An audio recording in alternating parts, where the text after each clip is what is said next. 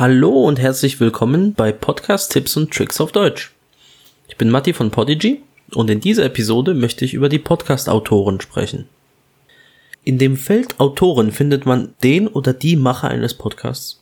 Alle gängigen Podcast-Clients zeigen das Feld sehr prominent an. Das Feld Autoren ist besonders wichtig, wenn man mehrere Podcasts produziert, da es Hörern und Hörerinnen von einem Podcast ermöglicht, weitere Podcasts derselben Autoren zu finden. Man kann in dem Feld die Autoren mit Vornamen und Nachnamen vorstellen, zum Beispiel Max Mustermann. Wenn es mehrere Autoren oder Autorinnen gibt, kann man diese Komma separiert angeben. Zum Beispiel Max Mustermann, Sabine Podcastfrau. Die Konjunktion und ist auch völlig in Ordnung, zum Beispiel Max Mustermann und Sabine Podcastfrau. Alternativ kann man auch den Namen eines Unternehmens oder Organisation nutzen, zum Beispiel Podigy. Man kann auch Autoren pro Episode definieren.